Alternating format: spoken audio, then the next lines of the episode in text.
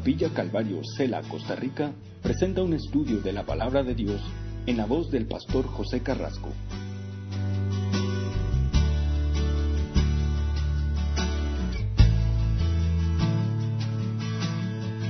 Capítulo 19 del libro de los Salmos. en este capítulo vamos a mirar, yo creo que para muchos este es eh, uno de los salmos eh, más eh, grandes, Que, y no en tamaño, sino en el contenido que tiene este salmo. Y vamos a, a mirar a comenzar a mirar en esta noche, en este salmo, la grandeza de Dios y la manera en que Dios se comunica. Dios siempre trata de comunicarse, siempre ha tratado de comunicarse, de hablar con el hombre. Y ahorita Vamos a mirar en este salmo cómo el Señor nos ha eh, hablado a través del cielo, a través de su palabra y a través de la gloria de Él. Y en este salmo eh, David lo deja muy claro.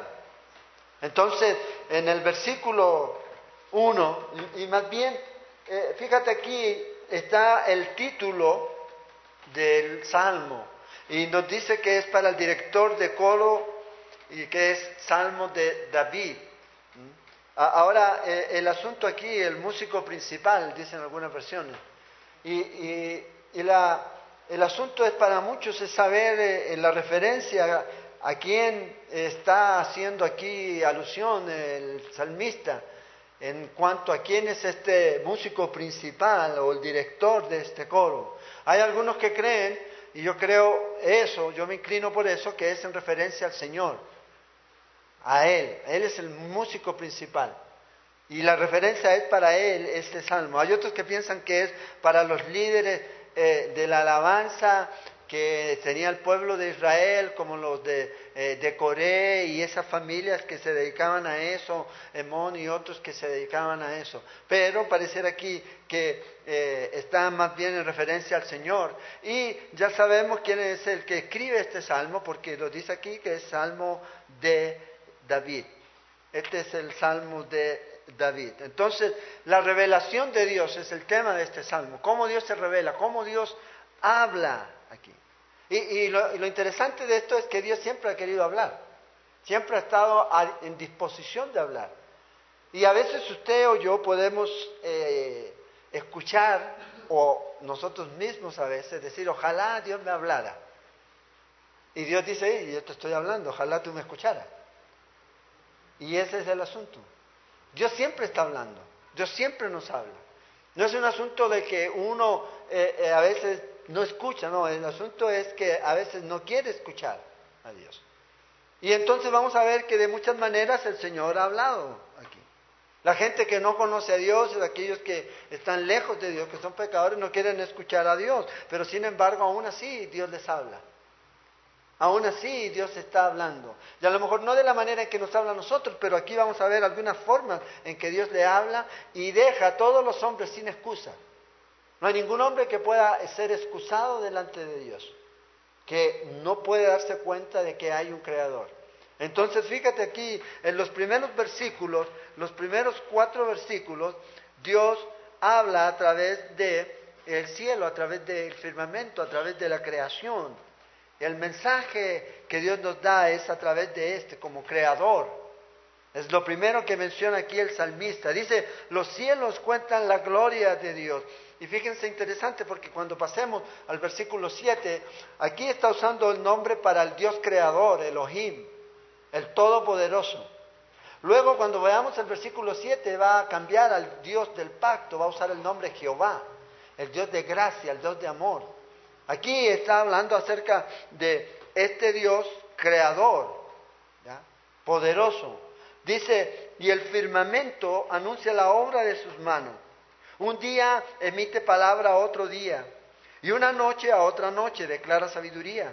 No hay lenguaje, ni palabras, ni es oída su voz. Por toda la tierra salió su voz, y hasta el extremo del mundo sus palabras. En ellos puso tabernáculo para el sol. Entonces la sabiduría de Dios, su poder, su gloria se ven en su creación. Ese es lo primero. Lo primero que podemos ver, la forma en que Dios habla a todos los hombres, es a través de la creación. La ciencia trata siempre de, excluir a Dios y busca leyes naturales para dejar afuera a Dios. Entonces, eh, los ateos tratan de poner ciertas teorías y hablan acerca de que no es necesario un creador. Pero el salmista, cuando ve la creación y mira el firmamento y mira las estrellas, lo que él está diciendo ahí, yo veo a Dios ahí, en esta creación. Y a lo mejor quizás mucho de lo que nosotros podemos ver en este mundo, porque hay tres páginas en la creación, el cielo, la tierra y el mar. Aquí no estamos enfocando en el cielo, cuando usted ve el cielo puede tener todo lo demás. Y, lo interesante es que cuando nosotros vemos esto podemos ver la creación, aunque yo sé que hay muchas cosas de la naturaleza que no están como Dios las creó. Se han deteriorado producto de la caída del hombre. Pero aún así usted ve un diseño, aún así usted ve una forma, belleza en todo lo que existe. Y esto no puede ser producto de la casualidad producto de que una explosión, una explosión nunca va a traer orden, una explosión siempre trae desorden, no orden. Y lo interesante aquí es que el mismo Señor Jesucristo, en Mateo capítulo 6, verso 24 en adelante, ve la obra de su Padre a través de la creación. Habla de los lirios del campo, habla de las aves del cielo. Él está mostrando eso aquí. Y fíjate, David dice que miró al cielo, y aquí no es el cielo espiritual, ni el cielo donde Dios tiene su trono, sino en el firmamento, en donde usted puede ver las estrellas y puede ver las galaxias, bueno, cuando tiene un telescopio y todo eso, ¿verdad? Eso, a esto es lo que se está refiriendo aquí. Y ve en eso David claramente a Dios, en esto. No es que sea Dios, y ahí vamos a ver que hay una confusión hoy día. Hay una confusión, por eso hay mucha gente que hoy día adora la creación y no al creador. Y aquí David lo que está diciendo es, hey, yo veo a Dios en esto. Hay un mensaje ahí. Hay ese mensaje a través de la creación de Dios. David podía verlo. Y yo creo que nosotros igual y el mundo igual puede ver esto aquí. Ahora fíjese qué interesante. Silencio. ¿Ya? Fíjese, se han hecho cálculos. Dice que si viajáramos a la velocidad de la luz, a 2.999, eh, o perdón, 299.816 kilómetros por segundo, aproximadamente 9.6 trillones de kilómetros por año. Nos costaría, dice, 10 millones de millones de años llegar al lugar más lejano, que se puede ver con el telescopio que se puede ver con el telescopio. O sea, no quiere decir que llegó al final, al límite del espacio, no. Usted llegaría en esa cantidad de años que nadie se puede imaginar, ¿verdad? Ahora están tratando de mandar gente a Marte. Esa es la idea, ese es el... Ah, están ahí buscando ahí a ver si pueden mandar gente. Se, se demora años luz en llegar allá. Pero si usted hiciera este viaje, usted lo que podría ver o, hasta donde podría llegar, si se lograra hacer esto, es solamente hasta donde el telescopio más grande, que está en el norte de mi país, ahí es donde están, puede ver allá hasta el final de ese telescopio. Pero la gente piensa que ahí se termina, no, eso sigue.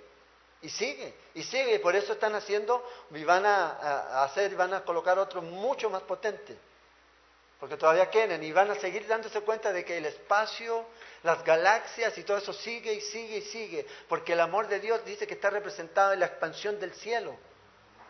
En la expansión del cielo sigue, sigue, sigue, sigue, y así es el amor de Dios. Entonces, por más que busquen, busquen, busquen, no van a llegar al límite, no van a decir aquí se acabó. Como la idea que tenían estos, ¿se acuerdan antes de que Cristóbal Colón diera la vuelta? Aunque los vikingos ya habían dado la vuelta ya, pero Cristóbal Colón dice, eh, famoso, paró el huevo. La tierra era ovalada. No era de que ahí se acababa cuando miraban el horizonte. Y seguían. Pero el espacio es más aún, se expande y sigue y sigue. Por más que la gente trate de llegar a ese punto, no va a llegar al final. Al límite del espacio nunca van a llegar. Y David está diciendo, vea, todo eso es la creación de Dios. Su forma, su tamaño, todo aquí. Todo lo que él estaba viendo, estaba mirando a Dios y prueba la gloria de Dios. ¿Se imagina usted todo eso cuando se ve en la galaxia? Hay, un reportaje de un hombre que hace una predicación usando las estrellas. No sé si lo han visto en los canales cristianos a veces, dentro de las cosas buenas que dan. Entonces él muestra imágenes y lo, tremendo que son, lo grandioso que son mirar las estrellas y cómo está el diseño de estos eh, eh, cuerpos celestes, grandiosos. Y lo que único muestran es la grandeza de Dios. Entonces, imagínense el tamaño de esto. Nosotros somos un granito de arena. Y eso, en este universo extenso, inmenso. En esta galaxia somos un granito de arena. Imagínense en el universo. Hay estrellas más grandes que el Sol. Cientos de veces más grandes que el Sol. Y si usted sigue y sigue, va a seguir siendo, eh, viendo estrellas mucho, mucho más grandes. Y lo glorioso es el tamaño en cómo está esto. Y esto muestra la grandeza de Dios. No solo esto, sino que también su ingeniería. Él era un ingeniero. Esto no es un asunto del azar, esto es un asunto del pensar, de crear. ¿Cómo todo esto puede funcionar juntos? Sin entrar en, en colapso. Y funciona y los átomos están ahí. ¿Y quién los sostiene? Porque si estos átomos se dispararan, usted sabe lo que pasa, la fusión y la explosión. Bueno, Dios es el que lo tiene. Ahí vemos que todo esto está funcionando. Él lo hace funcionar. El arte en todo esto, los diseños, cada estrella y cada cosa que usted ve, cada animal, cada mariposa, de diferentes colores. Cada cosita que usted ve es el diseño de Dios, la grandeza de Dios. Y esto es lo que deja David con la boca abierta. Entonces, para todos nosotros, pero también para aquellos que no conocen a Dios, debiera hacerlo reflexionar de que hay algo más. Esto no puede ser obra de la casualidad. Las mentes más brillantes ya están reconociendo que esto no es una obra de la casualidad. Los necios son los que quieren decir que no hay Dios. ¿Se acuerdan cuando estudiamos en Salmo 14? El necio dice en su corazón que no hay Dios. El hombre que quiere poner a Dios bajo su pie y decir no existe Dios. Y debaten. Y niegan la existencia de Dios. ¿Por qué niegan la existencia de algo que no existe? No tiene sentido. ¿Por qué negar la existencia de algo que para ellos no existe? ¿Para qué escribir libros acerca de que Dios no existe? Porque ellos saben en su interior de que sí existe. Y quieren demostrar de que no existe. A final de cuentas, van a terminar siempre dando contra el clavo. Dando contra el clavo. Fíjate, el firmamento, dice aquí, anuncia, y el firmamento anuncia la obra de sus manos. Este está repitiendo la idea anterior aquí, y la palabra firmamento ya es una palabra más poética en el hebreo, en referencia a los cielos o el cielo que usted ve. La Biblia habla de cielos en plural. Entonces pensamos que está el cielo que usted ve, es donde usted ve volar las aves, y luego está el espacio, ya eso que van los astronautas y más allá, y luego está el cielo donde habita Dios, al tercer cielo. No el grupo de música, sino el tercer cielo, es donde Dios habita. Y eso que Pablo dice, y subió ahí, en 2 Corintios 12. Entonces, aquí dice que es el firmamento, anuncia la obra de sus manos, y un día emite palabra, otro día y una noche a otra noche declara sabiduría. Entonces el cielo de día y el cielo de noche siempre está declarando y hablando y mostrando la grandeza y la sabiduría y la creatividad de Dios. Oímos a Dios, sí, de esta manera, mirando el cielo aquí, en este complejo universo, que lo que alcanzamos a ver. Exige un creador, y no solo un creador, sino que exige un sustentador, alguien que no solamente lo cree, sino que alguien que lo sostenga, alguien que lo mantenga. Y eso es lo que Pablo enseña en Colosenses, en capítulo 1, versículos 15 al 17, que Él es el que sostiene, Él es toda la creación. Entonces, e, esa evolución de la nada y todo eso obviamente no tiene sentido, no tiene ningún sentido. Es la obra completa de Dios. Dios lo creó y David lo tenía muy claro. No hay, dice lenguaje en el verso 3, ni palabras, ni es oída su voz. Otra versión traduce este versículo así, no hay palabra ni lenguaje de donde su voz no se oye. O sea, el mensaje ha salido por toda la tierra. Cuando la gente ve el sol en un lugar, las estrellas en otro lugar y el firmamento en otro lugar, lo que están dándose cuenta es que Dios les está hablando. Pero ahí es donde está el problema. Ahí es donde está el problema. Y el apóstol Pablo nos dice muy bien en el libro de Romanos, vamos al libro de Romanos, al capítulo 1, un momento. Romanos 1, versículo 20 y versículo 25.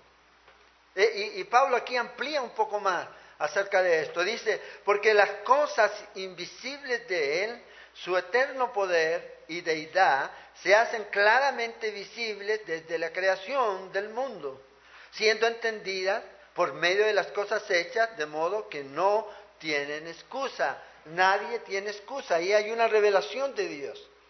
Ahora vamos a ver que esta revelación de Dios obviamente no lo va a llevar a alguien a conocer a este Dios personal, sino va a conocer a este Dios creador. Pero luego dice en el versículo 25, y ahí es donde eh, el problema se, eh, se levanta, dice, ya que cambiaron la verdad de Dios por la mentira, honrando y dando culto a las criaturas antes que al Creador, el cual es bendito por los siglos. Amén. Entonces, la voz de la naturaleza obviamente no es suficiente. Y Dios no lo dejó ahí, vamos a ver eso. Que David va a pasar ahora a otro punto, de cómo Dios ha hablado más claramente, que es a través de su palabra. Pero la creación hay un mensaje. Y el problema es que los hombres han confundido este mensaje.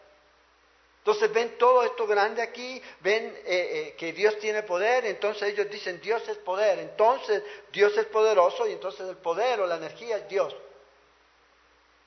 Y piensan eso. O cuando habla de que Dios es luz, entonces la luz es Dios. Y por eso le andan prendiendo y haciendo eh, templos a la luz, templos al sol, templos a todo este tipo de cosas. Y lo mismo pasa hoy día con la misma gente, con estos que creen en la evolución y dan más honor y dan más gloria a la creación que al creador. Nosotros sabemos de que Dios es luz, pero nadie va a adorar la luz. Nosotros adoramos al Dios de luz, pero no a la luz. A ese Dios poderoso, pero no a su poder, a Dios. Y eso es lo que ha traído confusión aquí. Confunden. La naturaleza es lo que está siendo adorado. Hoy día la gente eh, eh, hace cosas increíbles por salvar cualquier tipo de cosas, naturaleza, bosques y todo lo demás, pero cuando se levanta una campaña a favor del aborto, ninguno de estos que promueven el guardar la naturaleza sale a protestar. Y eso es algo increíble. Prefieren salvar un gusanito, el delfín, el, tiburón, pero no salen a defender a estos inocentes. 500 millones de niños son abortados al año en el mundo, ahorita. ¿Se imagina usted? Pero ninguno de estos que adora la naturaleza sale a defender. No los va a encontrar. Porque nosotros somos obra de la casualidad. Da lo mismo. Y hay muchos de ellos que prefieren, si alguien, si un niño viene con síndrome de Down o con alguna deficiencia, ellos dicen que lo pueden eliminar. Pero, y ahí es donde el Señor, lamentablemente, dice que los va a juzgar a ellos por toda la muerte de todos estos inocentes. Ellos ven la criatura, ellos ven la creación, los árboles y dicen, ese es Dios. Están como los indígenas que adoran al sol y que adoran esto y que tienen ese deseo de adorar a algo aquí. Y nos olvidamos que es la creación de Dios. No es Dios. Y solamente debemos hacer lo que Dios nos dice. Siempre a través de lo que vemos en la creación debemos adorar a Dios. Cuando vemos un arco iris, cuando vemos esas mariposas de tantos colores, tenemos, wow, la, grandeza de Dios, el arte de Dios, el diseño de Dios. ¿Cómo? Y nosotros mismos al mirarnos aquí. Entonces estas personas están sirviendo a la criatura en lugar del creador. Y ahí es donde está el detalle. Pero Dios los va a juzgar por eso aquí. Entonces Pablo dice aquí en Romanos que ellos tienen el testimonio a través de la creación y son sin excusa. La hermosura, el poder, la grandeza, la sabiduría en todo esto. Luego dice, volviendo ahí a, a Salmos, y ellos, en el versículo 4 dice, en ellos puso el tabernáculo para el sol. Y este, como esposo que sale de su tálamo, se alegra cual gigante para correr en su salida. Y su curso hasta el término de ellos, y nada hay que se esconda de su calor. David dice, Dios puso una tienda de campaña para el sol, es lo que está diciendo. Un tabernáculo. La misma palabra para tabernáculo. Es lo que él está diciendo. Todos los días cruza, sale de su tabernáculo, sale de forma poética y se alumbra y todos lo ven aquí. Todas las personas lo pueden ver. Y ahí está el mensaje. Todos pueden ver eso. ¿Cómo puede ser? Ahora nosotros sabemos que la tierra es la que gira. Y ahí está, y sale. Y el sol, como dijo Jesús, para todos se da. La lluvia para todos viene. Sobre buenos y malos. O sea, el mensaje de Dios está ahí. Y ese sol que calienta en el país en donde esté alumbrando el sol, los calienta a todos. Y el mensaje está para todos ellos. Entonces, aquí David está declarando la naturaleza bajo la mano de Dios, lo que hace y cómo nos puede mostrar a este Dios creador aquí. Estas son lecciones objetivas que podemos mirar aquí. Para el pecador, puede darse cuenta, ahí está. Pero el necio es el que se resiste a creer. Ese es. Se resiste a creer. Trata de creer otro tipo de cosas. Que van a escribir y seguir escribiendo y nunca van a poder explicar. Siempre dice hay que tener más fe para creer en la evolución. De hecho, la evolución es una, es una religión. Ellos atacan a los cristianos y a los creacionistas, dicen que es una religión, pero en realidad ellos sí es. Es una religión. Y sí que hay que tener fe para que pensar de que todo esto existe producto de la nada, producto de la casualidad. Y que se mantiene producto de la casualidad. Nada más. Y creer que usted viene y existe y está por 60, 70 años y luego va a ser tierra, polvo, y eso es todo que no hay nada más después de la muerte. Isaías dice que el necio dice eso, comamos y bebamos, que mañana moriremos, y eso se acaba. Y eso es. Y ellos quieren pensar en eso porque a ellos les conviene. Porque en su conciencia ellos saben que hay Dios. Las evidencias que ellos tienen. Es como cuando los fariseos rechazaron a Jesús, ellos tenían la evidencia. Y lo rechazaron sabiendo. Estos muchos hombres, por mucha ciencia que tengan la ciencia, ya les está demostrando. Les está demostrando cómo Dios realmente está detrás de todo esto. Entonces, tenemos la creación. Y con la creación las personas pueden ver y pueden reconocer que hay un creador, que hay un ser que crea y que da diseño a todo esto. Pero esto no es suficiente. Del versículo 7 ahora al 9 el salmista nos va a mostrar aquí de que ahora Dios habla, pero a través de las escrituras. El mensaje que viene de la palabra de Dios, el carácter glorioso de la palabra de Dios. Y aquí el salmista va a hablar. Y lo describe en varias formas. Vamos a ir mirando a ver hasta dónde alcanzamos en esta noche. Fíjate, versículo 7, vamos a ver del 7 al 9 primero. Dice, la ley de Jehová es perfecta que convierte el alma. El testimonio de Jehová es fiel, que hace sabio al sencillo. Los mandamientos de Jehová son rectos, que alegran el corazón. El precepto de Jehová es puro, que alumbra los ojos. El temor de Jehová es limpio, que permanece para siempre. Los juicios de Jehová son verdad, todos justos aquí. Entonces aquí David cambia de la revelación de la creación a la palabra de Dios. Dios se revela a sí mismo a través de la palabra de Dios. Por eso es increíble que hoy día la gente no quiera estudiar la palabra de Dios, que no le crea la Biblia, porque es la revelación de Dios mismo. No aman estudiar la palabra de Dios. Todo vamos a mirar, todo lo que Dios hace, todo lo que Dios quiere mostrar de Él está aquí en su palabra.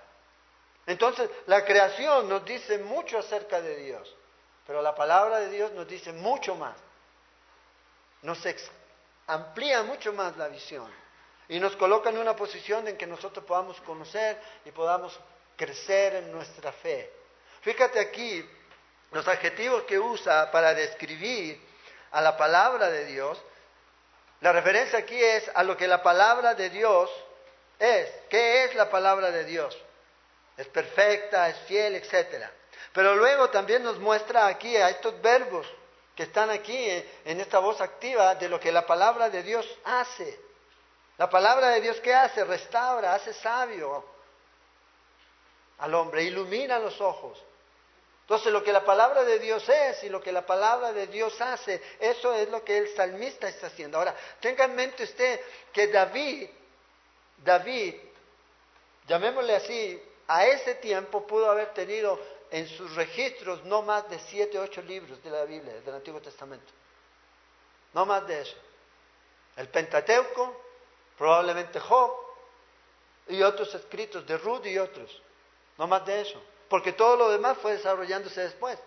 Inclusive a lo mejor muchos de los salmos fueron desarrollándose después. Entonces la revelación que él tiene aquí es increíble. Imagínense si él hubiera tenido todo lo que nosotros tenemos, ¿qué hubiera dicho de la palabra de Dios? ¿Qué hubiera expresado de la, acerca de la palabra de Dios? Pero con lo que tenía es suficiente para mostrar y dejarnos una imagen clara de seis puntos de lo que la palabra de Dios es y lo que la palabra de Dios hace en nuestra vida y debiera ser. Y por eso debemos amarla y desearla, estudiarla, leerla, obedecerla, oírla. Eso es lo que necesitamos hacer aquí. Entonces, la palabra de Dios nos muestra a un Dios amoroso, a un Dios de gracia, a un Dios de misericordia. Todo lo demás, todo el asunto científico y todo eso, eh, lo que hace es estimular su intelecto, pero no trabaja en su espíritu intelecto. Yo puedo tener mucho conocimiento de muchas cosas, pero la palabra de Dios va a nuestro corazón, al espíritu, y transforma nuestro corazón, y transforma nuestra conciencia. Eso es lo que la palabra de Dios hace. Entonces, fíjate, los cielos declaran la gloria de Dios, la escritura declara la gracia de Dios.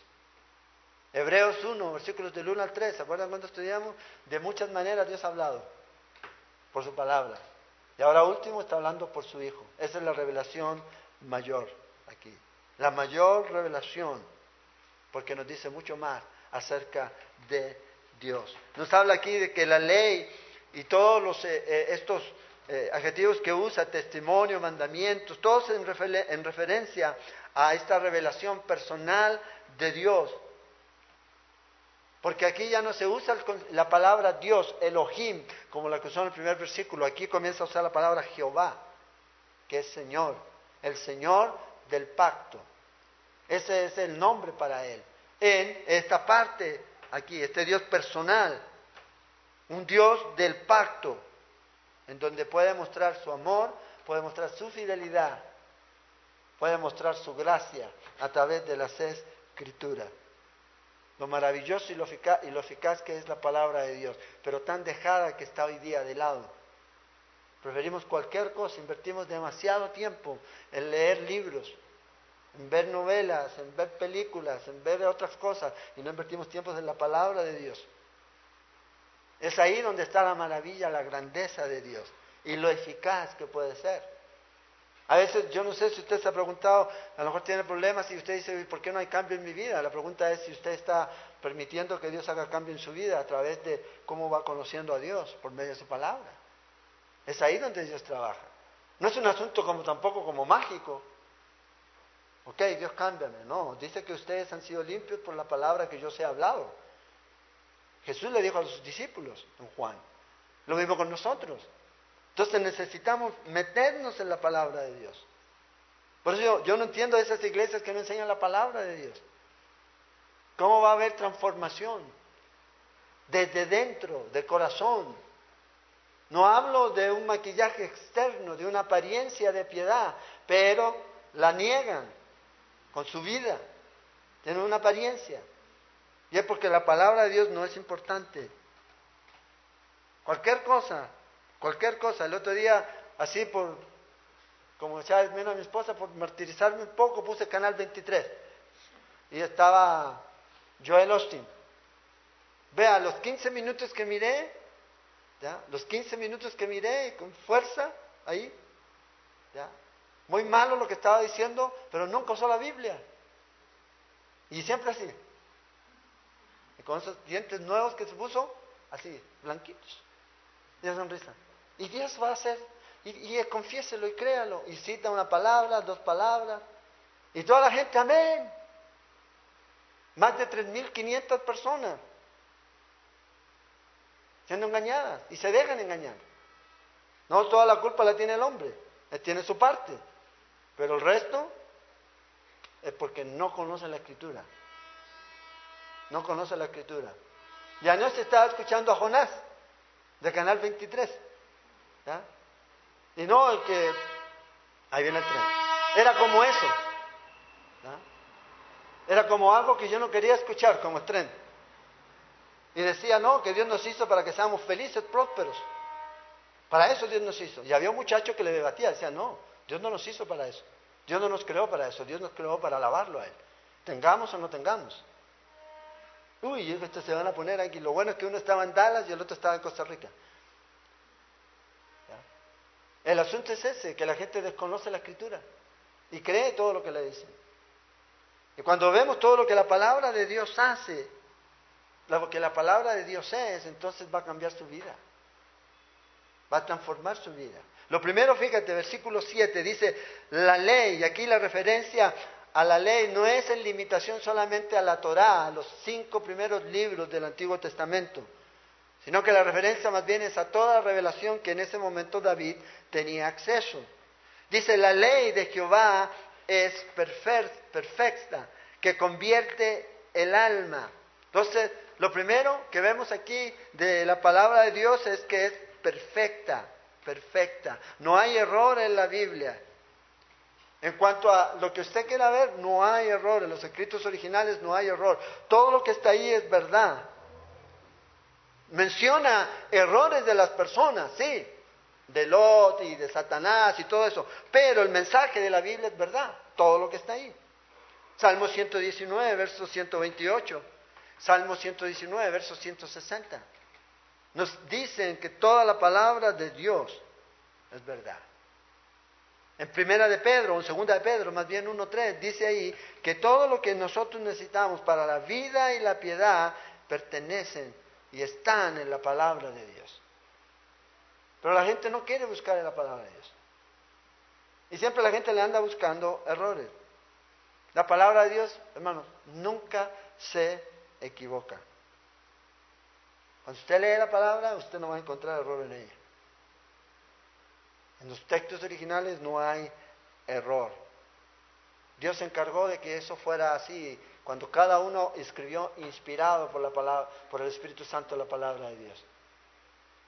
Y yo sé que a veces hay versiones que la gente usa. Yo nunca les aconsejo a ustedes para preparar o hacer un estudio con una parafrasis de la Biblia. Esas son las que más citan todos estos eh, eh, hombres que engañan a la gente porque les acomoda. La parafrasis no es una traducción, la parafrasis es una interpretación del que está escribiendo esa parafrasis. Dice, esto es lo que el autor quiso decir y pone ahí. Y depende de lo que él crea, es lo que va a poner. Por ejemplo, Rick Warren, de famoso Vida con propósito. Si usted lee el libro, es pura parafrasis. Y si usted toma la parafrasis y toma una Biblia más o menos, ya sea Reina Valera 60, Nueva Versión Internacional, la Biblia de las Américas, va a ver que hay mucha diferencia en eso. Pero ahí hay intención de hacerlo así. Pero cuando vamos a la palabra de Dios, siempre vamos a encontrar con que la palabra de Dios es pura. La palabra de Dios es perfecta. La palabra de Dios no se equivoca. Y fíjate aquí, no solamente es pura, es perfecta, pero la palabra de Dios es eficaz. ¿Por qué? Porque hace el trabajo. Hace el trabajo, transforma a la gente, cambia a la gente. Por eso yo no sé cómo la gente no quiere usar la palabra de Dios. Vea, así de, sencillo, el leer la palabra de Dios, el oír la palabra de Dios, el estudiar la palabra de Dios, va a producir un fruto. Es un beneficio. Nunca es una pérdida de tiempo. Nunca. O sea, debe hacerse el tiempo, ya sea para leer, si no puede leer, bueno, escuche, también estudie la palabra de Dios. Es importante aquí.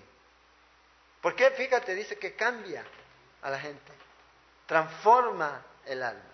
La palabra convierte es la palabra hacer volver. Y en el hebreo puede también referirse a restaurar, a confortar, como lo usa en el Salmo 23, 3. La misma idea. Entonces, la palabra de Dios trae a los que no conocen a Dios al arrepentimiento y a los que conocen a Dios siempre los va a llevar por el camino para que no se desvíen. ¿Con qué alumbrará el joven su camino? Con la palabra de Dios. Y eso no solo para los jóvenes, para todos nosotros. Trae una vida nueva a su alma. Entonces la palabra de Dios produce eso. Y es perfecta, por eso es ahí. Entonces, el punto está aquí en esto, en donde debemos tener cuidado. Es la palabra de Dios, no los comentarios de el hombre, los que van a producir transformación en la vida del hombre. Y a veces nosotros pensamos eso. La que tiene real poder sobre la vida de la gente es la palabra de Dios. Y por eso yo les animo a ustedes siempre a estar leyendo la palabra. Y cuando vengan los estudios, traiga su Biblia. Es importante, porque usted tiene que ir viendo si lo que está diciendo está conforme a lo que la palabra de Dios dice aquí. El gran medio para que la gente pueda tener convicción del Espíritu Santo es la palabra de Dios. Para que la gente pueda venir a conversión es la palabra de Dios. Es la palabra de Dios la que hace producir fe en la gente. ¿Le creemos a Dios o no lo creemos? Y ahí va a crecer. ¿Se acuerdan la historia de este hombre que tenía a su hijo enfermo, un principal, dice, un hombre importante? Y el Señor le dice, bueno, tu hijo es sano. Y él se fue, él le creyó a Dios. Eso produjo, él le creyó a Dios, le creyó a la palabra de Dios, le creyó a lo que Jesús le estaba diciendo. Dios hizo la obra. ¿Y qué significó eso? Que esa palabra que Dios le dijo, en la cual él creyó, fue de bendición no solo para él, sino que dice que toda su familia después creyó. Después creyó. Entonces podemos ver que la palabra de Dios es la que produce en nosotros. Y como ministro, si usted está enseñando, usted debe enseñar la palabra de Dios. Debemos dejar de estar contando historias, historias, historias. La obra de Dios, enseña la palabra. Si la palabra de Dios sigue perfecta, ¿para qué cambiarla? ¿Para qué cambiarla? Si sigue transformando y cambiando de vida. Luego dice aquí, lo segundo, el testimonio. Y aquí también se usa como sinónimo, esta palabra testimonio, un sinónimo de la ley o de la Torá, en el libro de los Salmos. El testimonio de Jehová es fiel. Entonces lo segundo que es, la palabra de Dios es fiel. O sea, no cambia. Es firme y permanente. ¿Por qué? Porque Dios no cambia. No hay que reinterpretar la escritura. Ustedes lamentablemente hoy día escuchamos a muchos líderes enseñar, no, hay que esto hay que reinterpretarlo ahora. No, tenemos que verlo, Dios no cambia. Hay que poder buscarle la aplicación, primero la interpretación correcta y luego cómo lo aplicamos a nuestra realidad. Pero no hay que reinterpretar nada. Tenemos que ir al texto y dejar que el texto hable. Es firme, es permanente, es fiable. Fíjate en el Salmo 119, verso 89, dice, para siempre, oh Jehová, permanece tu palabra en los cielos, para siempre. Aquí. Es el testimonio de Dios de lo que es correcto y de lo que no es. Y si la palabra de Dios decía que era incorrecto hace dos mil años, eso no va a cambiar ahorita. No va a cambiar, porque Dios no cambia. Porque la palabra de Dios es fiel. Y esto es lo que nosotros vemos. Ahora fíjate, porque es fiel hace sabio al sencillo. Hay una versión que traduce sencillo como ingenuo. Ya alguien que no tiene estudio, alguien que no ha ido a la universidad, alguien que aprendió a leer y a escribir y es todo. Fíjate, la Biblia dice que lo hace a esta persona sabio. Sabio no a lo mejor desde la perspectiva del mundo, pero sabio para las cosas de Dios. Sabio para la palabra de Dios. Y estos no son del vulgo, dijeron los fariseos. ¿Y cómo hablan así? ¿Y cómo conocen la ley de la manera en que la conocen? Si nunca la leyeron, nunca la habían leído. Acuérdense, siempre el Señor citaba, escrito está, oíste y que fue dicho. La gran mayoría de la gente cuando iba a la sinagoga no iba a leer, no llevaban su Biblia como aquí. Nadie tenía un rollo de la ley guardado en su casa. Era muy costoso hacerlo. Entonces todos iban ahí a la sinagoga que la leyeran. Por eso dice, oíste, sí. Pero estos hombres pasaron tiempo con Jesús y Dios les dio a ellos sabiduría. Santiago 1.5 dice, necesitas sabiduría, pídasela a Dios. Pídasela a Dios, Dios te la va a dar. Lo mismo dice en Isaías 8.20, Jeremías 8.9. Y podemos seguir la sabiduría de Dios. Y eso es lo que Dios nos da por medio de las escrituras. Podemos ser fieles entendiendo de que la palabra de Dios es fiel y mantenernos ahí. Y Dios nos va a nosotros a dar sabiduría. Pero luego nos dice aquí, versículo 8, otra cosa más. Los mandamientos de Jehová son rectos. Los preceptos, hay algunas traducciones que hacen. Los estatutos. Las reglas de la vida para nosotros son rectas. Para su vida diaria, ¿de dónde usted saca sus reglas? Bueno, la Biblia dice que lo que Dios nos ha dado es recto, es justo. La palabra de Dios es recta. Y si usted obedece a la palabra de Dios, dice aquí que hay bendición. Fíjate, dice, alegra el corazón. Todo lo que está aquí es moralmente justo. Todo lo que está aquí es en forma práctica es justo. Todo lo que está aquí es universalmente justo, no cambia. Y podemos confiar en esto aquí. La revelación que nosotros tenemos no es la de un hombre imperfecto, es la de un Dios santo, justo, verdadero, que no cambia. Y es por eso que nos dice aquí que estos mandamientos son rectos. Y fíjate, nos dice aquí que hace que el hombre se alegre la palabra también se puede traducir como regocijarse. Regocijarse. O sea, el creyente espiritual, vea, el creyente espiritual, haya gozo en la palabra de Dios. Sea cual sea la condición en la que esté, haya gozo.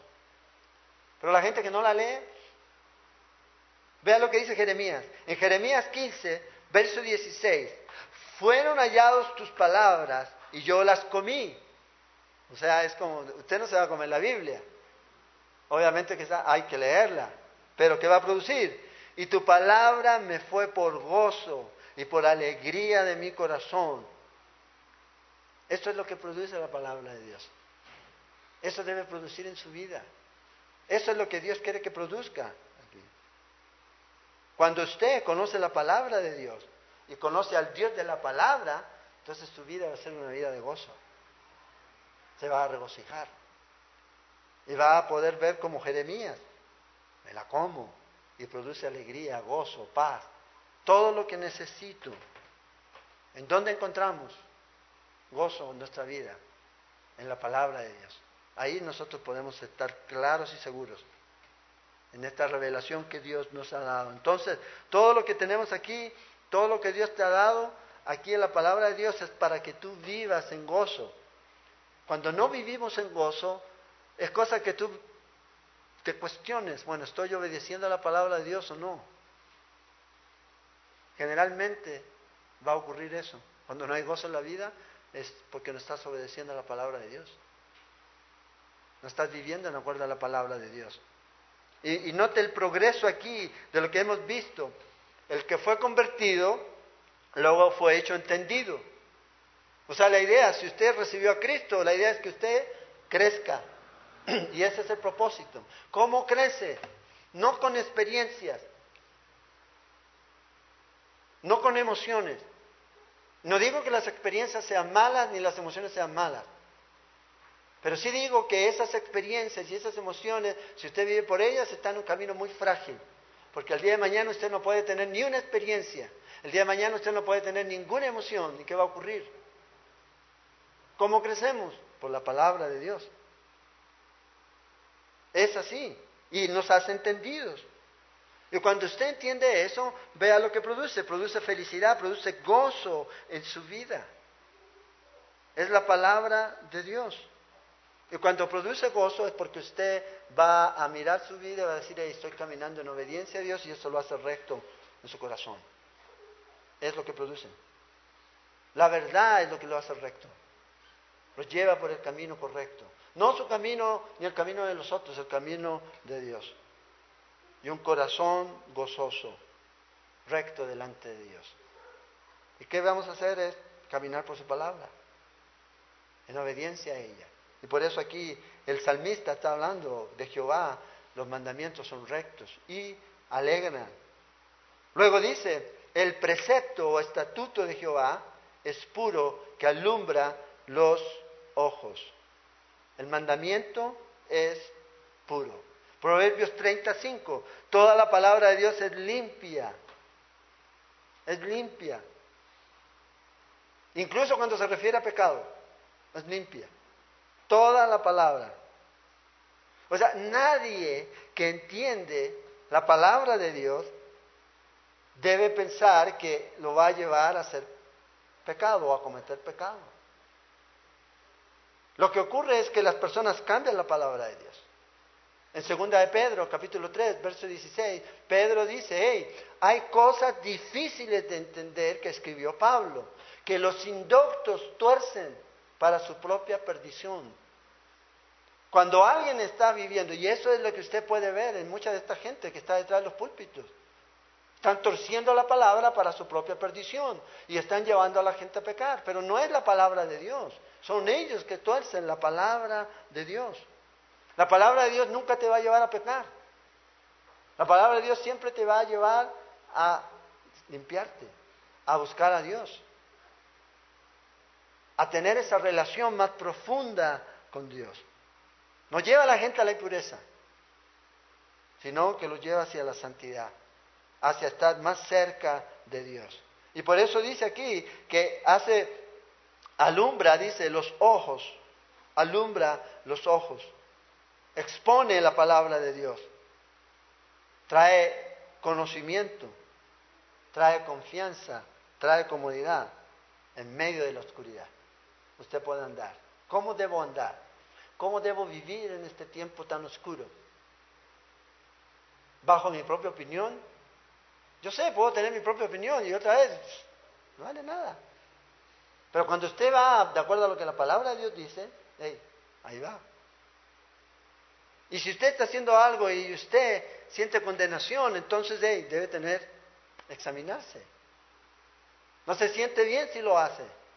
Y a lo mejor estoy diciendo que no está pecando, no estoy diciendo que está pecando, pero a lo mejor está haciendo algo que no lo hace sentirse bien en su relación con Dios. Entonces ahí, pare. La palabra de Dios lo quiere iluminar, la palabra de Dios quiere que usted vea. ¿Cuántos tenemos problemas a la vista aquí? Los que usamos lentes y algunos que no quieren usar de vanidosos. La palabra de Dios es el mejor oculista que usted necesita. Ahí está. Para poder ver nítido. ¿Cuánto es lo máximo? ¿20-20? Para ver 20-20. Es lo que la palabra de Dios hace. Otra vez, se vuelve el convertido, se vuelve en discípulo. Esto es lo que hacen. Y cuando se vuelven discípulos hay gozo en su vida. Si usted es discípulo de Jesús y no tiene gozo, hay algo que está mal. Hay algo que está mal. Y debemos examinarnos. ¿Y cómo nos examinamos? Nos miramos al espejo. ¿Cuál es nuestro espejo? La palabra de Dios.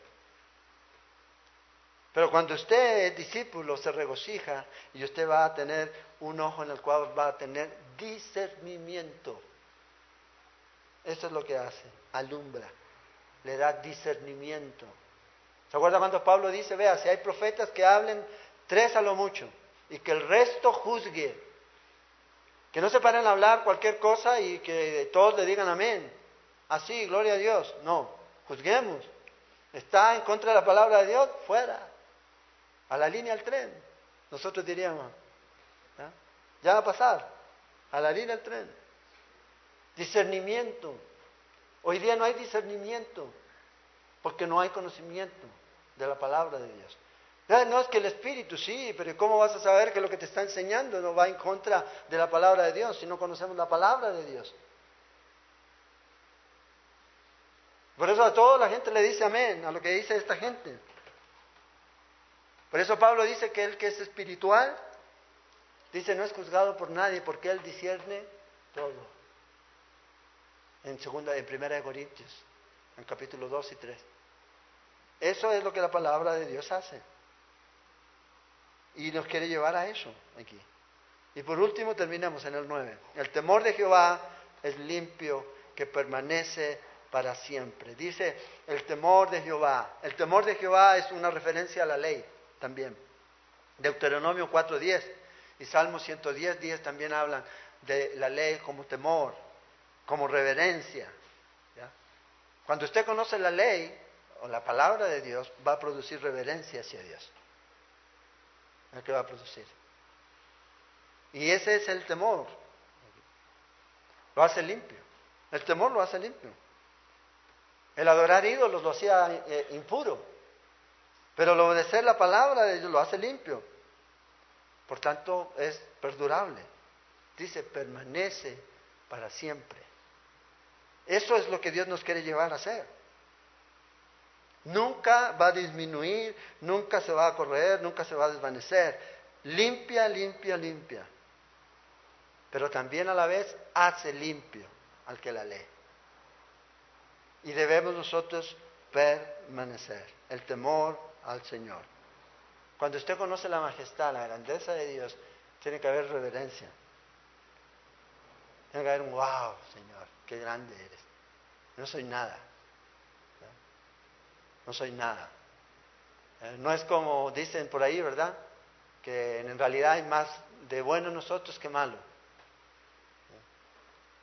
Nos lo dijo este del Canal 7, hoy día la noticia. Ay, en el ser humano hay más bueno que malo. Está mal. Bueno, no puedo pedir nada de él, ¿verdad? Pero mucha gente cree eso.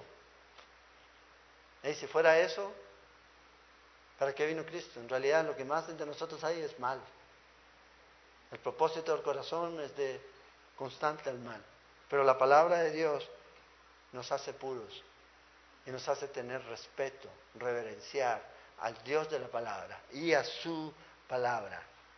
¿Por qué? Porque cuando usted lee la palabra de Dios, usted debe entender que es una cita con Dios. Lo va a encontrar a Él ahí. Y cuando usted se, los que eh, novios, cuando van a ver a su novia, mucho perfume y verdad, y los que se, los que se afeitan, bueno, los que tienen algo para afeitarse se afeitan, y todo para ir bien, para que, porque se va a ver con la persona a la que dice que ama, hay que verlo después, dice que ama, y va a tener ese encuentro personal. Pero nosotros con la palabra de Dios, ves la palabra de Dios. No estoy diciendo que usted se va a ir a bañar como los judíos y que se limpiaban, no pero respeto, apartar el tiempo. Usted va a pasar tiempo con, no con este libro, es con Dios, en Dios de este libro. Es la palabra de Dios. Invertir. Y eso debe ser con respeto. Con respeto. Con reverencia aquí. No es un terror, sino es respeto. respeto y temor de aquellos que toman en serio la voluntad de Dios. Eso es lo que hace la palabra de Dios. Y nos hace permanecer. Permanece y también Dios nos pide que permanezcamos. Mantenerse sin mutuación. Eso es lo que es la palabra. En el mismo lugar. No cambiar. Y el Señor nos dice por su palabra, permanezcan en mi palabra, Juan 8:31. Permanezcan en gracia, Hechos 13:43. Permanezcan en fe, Hechos 14:22. Permanezcan en amor fraternal, Hebreos 13:1. Y usted sigue, sigue, sigue. Permanezca en oración, nos dice el Señor en Lucas 6:12. En Colosenses también, 4:2. Permanecer en Él. Entonces la palabra de Dios permanece y usted, Dios lo insta también a permanecer en la palabra, a permanecer en Dios, a permanecer en oración, a permanecer en fe, en gracia, en amor. Esa es la demanda y lo que Dios pide de nosotros.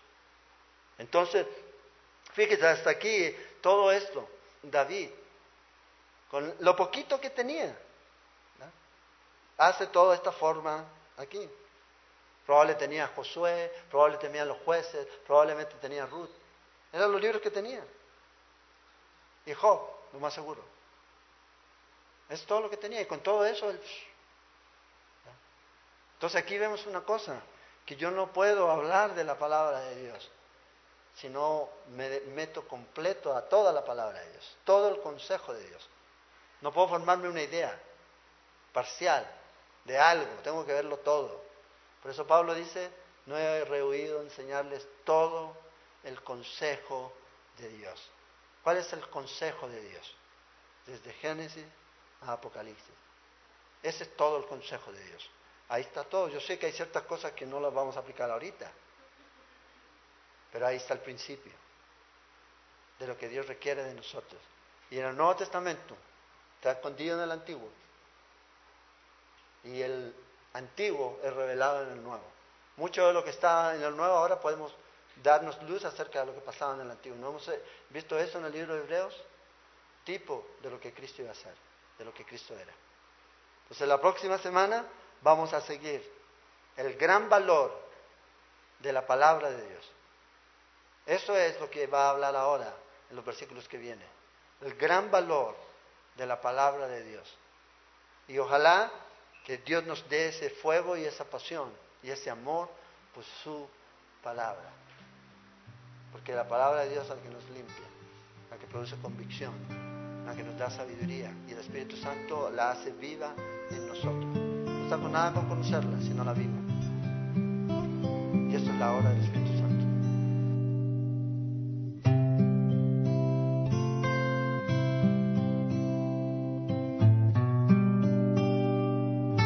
Esperamos que este estudio de la palabra de Dios haya sido de edificación para su vida. Le invitamos a visitar nuestro sitio en internet www.ministeriocela.com donde encontrará más estudios y recursos para su edificación.